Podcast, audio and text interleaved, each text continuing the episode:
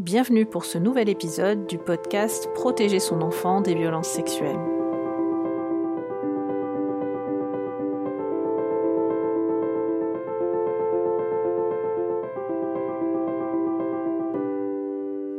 Je suis Johanna Smith, je suis psychologue, psychothérapeute, formatrice et auteur dans le domaine de la criminologie et du trauma. Dans ce deuxième épisode, nous allons aborder la question des déclencheurs des violences sexuelles et aussi les trois principales motivations qui peuvent inciter un agresseur sexuel à passer à l'acte sur un enfant. C'est un épisode qui peut être déclenchant pour les personnes qui ont été victimes de violences sexuelles. Si c'est trop difficile, bien sûr, arrêtez l'écoute de l'épisode et n'hésitez pas à consulter. Quand on cherche à savoir comment on pourrait identifier un agresseur sexuel dans son entourage, la première question qui vient souvent, c'est est-ce qu'il y a un profil type? Non, il n'y a pas de profil type. Est-ce que pour autant, on ne peut pas dépister une personne à risque ou des situations à risque? Évidemment que si.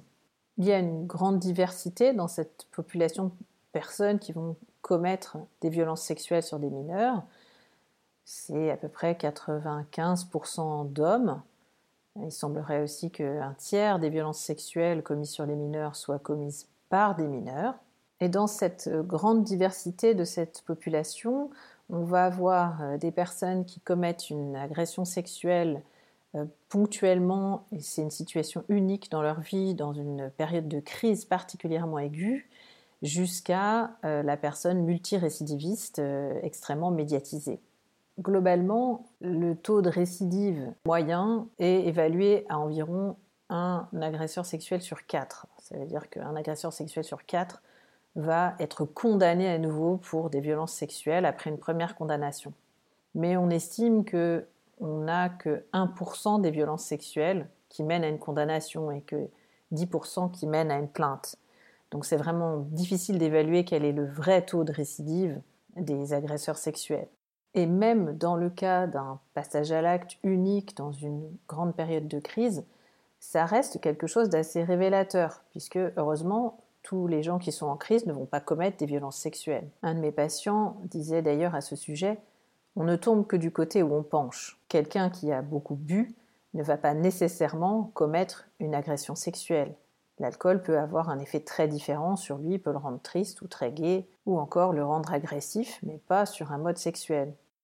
Alors, qu'est-ce qui va nous aider à nous repérer? Ça va être de nous appuyer sur la notion de déclencheur et sur les motivations. La notion de déclencheur s'appuie sur le fait que quelqu'un qui est épanoui dans sa vie ne va pas commettre de violence sexuelle. Mais la notion de déclencheur ne doit pas être assimilée à des excuses qu'on trouverait pour justifier l'agression. Quels que soient les déclencheurs, l'agresseur reste responsable de ses actes. Ce sont des choix qu'il fait face à certaines situations, souvent difficiles, mais ce sont des choix qui lui appartiennent.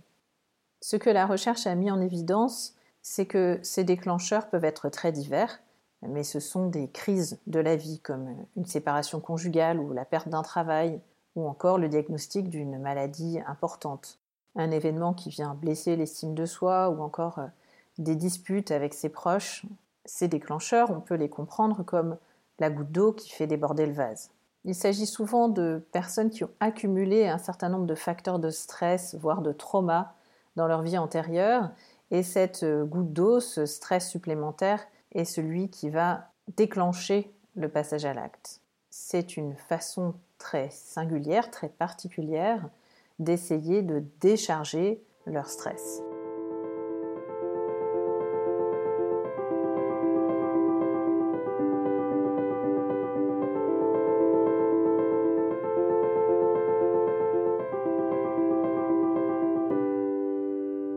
Complément de cette notion de déclencheur, les études en criminologie nous indiquent trois principales motivations derrière les violences sexuelles sur mineurs. Parce que curieusement, contrairement à ce qu'on pourrait croire, les violences sexuelles, c'est pas toujours quelque chose qui est commis pour avoir de la gratification sexuelle, une satisfaction sexuelle, et c'est loin d'être toujours commis par des personnes qui sont frustrées sexuellement. La première motivation derrière les violences sexuelles, ça peut être de chercher à défouler son hostilité envers quelqu'un. La deuxième motivation, c'est la domination et la recherche de contrôle sur la victime. Et la troisième motivation, ça va être la pseudo-relation amoureuse, c'est-à-dire un agresseur qui fait croire à la victime qu'il s'agit d'une relation amoureuse et qui cherche une satisfaction sexuelle dans les agressions auprès de la victime.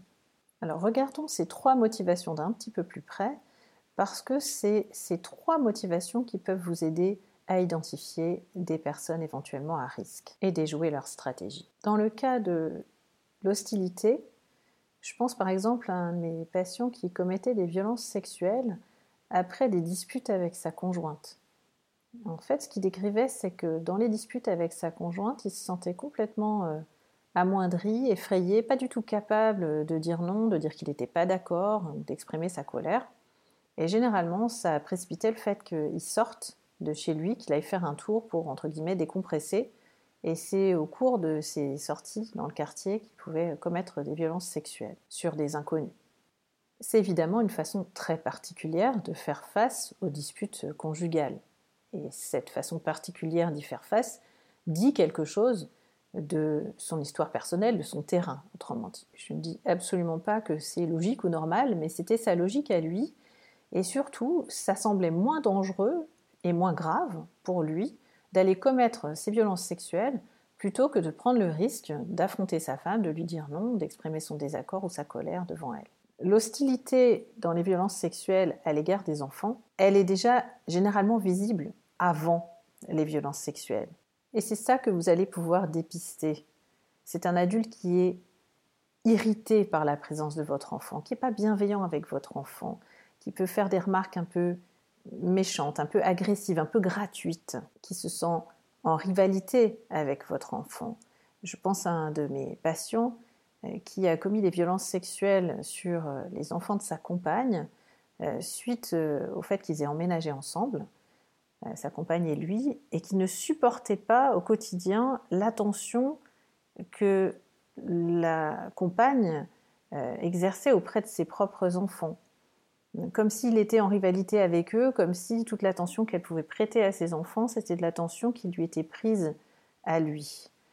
Et bien avant qu'il y ait des violences sexuelles, il y avait déjà pas mal d'expressions d'agressivité verbale, d'irritation, d'impatience, et pas tellement d'expressions d'affection ou de bienveillance à l'égard de ses enfants. Et c'est dans le contexte de cette hostilité ambiante qu'il avait envers ses enfants qu'il a commis sur eux des violences sexuelles, mais aussi des violences physiques. Et avant ces passages à l'acte, il y avait déjà de la violence verbale de cet homme à l'égard des enfants de sa conjointe, et c'est ça qu'elle aurait pu dépister, c'est là qu'elle aurait peut-être pu euh, agir avant qu'il ne soit trop tard. Il n'en reste pas moins, évidemment, que c'est l'agresseur qui est responsable des faits qu'il a commis. Donc ça, c'est la première motivation, c'est l'hostilité. La deuxième motivation, c'est la domination et le contrôle. Il s'agit d'agresseurs sexuels qui vont utiliser la violence sexuelle comme une façon de contrôler l'autre, d'imposer quelque chose à l'autre hein, pour le dominer. Et ça semble presque plus important que la dimension sexuelle de cette violence dans ce type de situation. On retrouve très souvent cette euh, motivation liée au contrôle et à la domination dans l'inceste par un ascendant, par exemple chez les pères ou les beaux-pères incestueux. Et ça peut commencer par euh, de la jalousie du père ou du beau-père à l'égard des copains de sa fille, par rapport au fait que sa fille commence à se maquiller, à sortir, à fréquenter des garçons. Et c'est comme si le père traitait sa fille comme euh, une chose qui lui appartient. Désolé d'être un peu cru. Euh, l'idée ici, c'est d'être au plus proche de la logique des agresseurs et de comprendre pour pouvoir anticiper. Donc euh, des comportements qui peuvent vous alerter sont des comportements de possessivité à l'égard euh, de l'enfant et de contrôle, notamment quand l'enfant devient ado et commence à euh, s'intéresser aux relations amoureuses, s'intéresser à son apparence, à se maquiller par exemple, ou à mettre des bijoux ou d'autres choses encore, et que ça suscite une réaction de jalousie ou de possessivité chez le parent et ça semble justifier aux yeux de l'agresseur ses passages à l'acte sexuel sur sa victime. Là encore, ça peut sembler très fou comme logique. C'est une logique très illogique On est bien d'accord. L'idée là, c'est pas de justifier les comportements de l'agresseur, c'est d'essayer de comprendre cette pseudo-logique pour pouvoir repérer ces fonctionnements-là dans votre environnement, le cas échéant. Ces comportements contrôlants peuvent consister à ouvrir le courrier, à surveiller le contenu du téléphone de façon excessive, à être tyrannique sur les horaires de retour à la maison, ou pour savoir avec beaucoup de détails avec qui son enfant a passé du temps et ce qu'il a fait et ainsi de suite, et d'une façon qui n'est pas dans la coopération, qui n'est pas dans l'échange, mais qui est vraiment intrusive. Tous ces comportements sont problématiques en tant que tels, mais ils sont d'autant plus problématiques qu'ils peuvent être des précurseurs de violences sexuelles motivées par la domination ou le contrôle.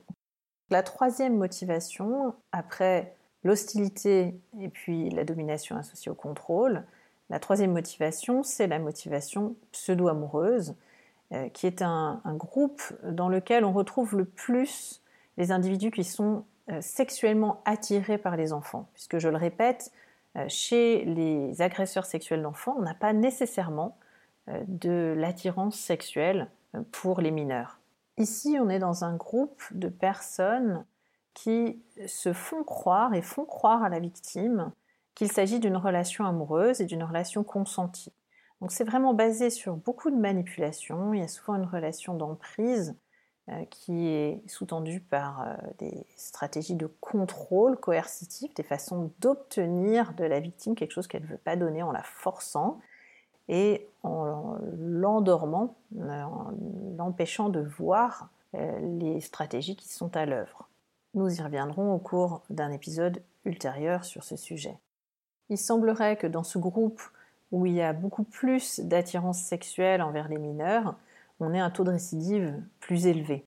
Par exemple, dans les études portant sur le sujet, où on mesure l'excitation sexuelle euh, de ces agresseurs sexuels qui ont agressé des mineurs, en fait, on s'est rendu compte que les pères ou les beaux-pères incestueux ont assez rarement une attirance sexuelle pour les mineurs, alors que ceux qui euh, mettent en place une relation pseudo-amoureuse sont très très généralement, le plus souvent, assez fortement attirés sexuellement par les mineurs, en particulier s'ils sont passés à l'acte sur des garçons.